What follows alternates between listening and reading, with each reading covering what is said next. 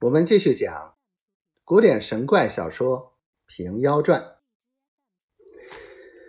到了十一日，天色方明，便有人一出一进的观看。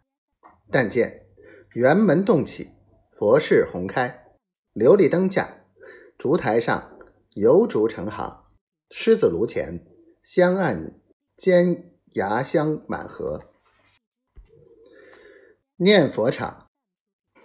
高庄法座，起号专吃带供佛头。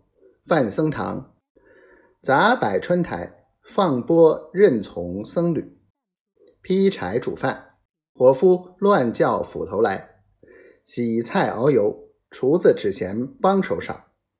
可惜富家斋一日，堪充贫户费中年。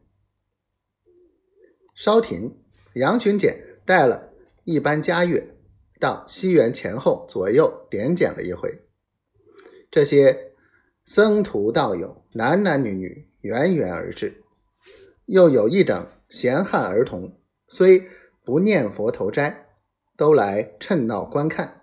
此等最多，越显得人山人海。只听得净室中共是三遍钟鸣，第一遍圣姑姑起身梳洗。第二遍，圣姑姑早斋更衣；第三遍，乐人一起吹打。但见堂中画烛齐鸣，香烟缭绕，好几个丫鬟养娘簇拥着圣姑姑，齐齐整整，穿着一新新衣，摇摆出来，向佛前拈香膜拜。杨巡检随后也拜了。一般吹手迎出前堂，那婆子全部谦让，竟往高座上坐了。杨巡检口称师傅，倒身下拜。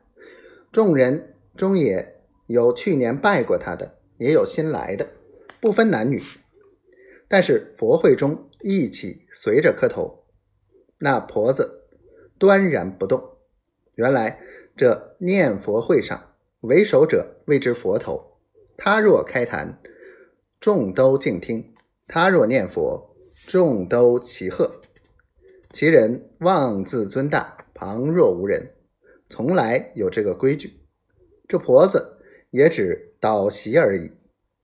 拜罢，圣姑姑吩咐男左女右分班而坐。杨巡检看见人众嘈杂，必在旁边一个书房中坐了一会儿，先回去了。这般老少婆娘、张姨李妈，你车我拽的，各寻伴侣，向右手坐下。但是僧流居士聚在左边，也有说是女僧，挨向右边坐的，急忙里辨不出真假；亦有挨挤不下，只在两旁站立的，其他头摘行脚，都在外边四散，或坐或立。圣姑姑将借方在岸上猛击三下，吩咐众善友不许扬声，各宜静听，无常迅速，时至不留，要免轮回，作速念佛。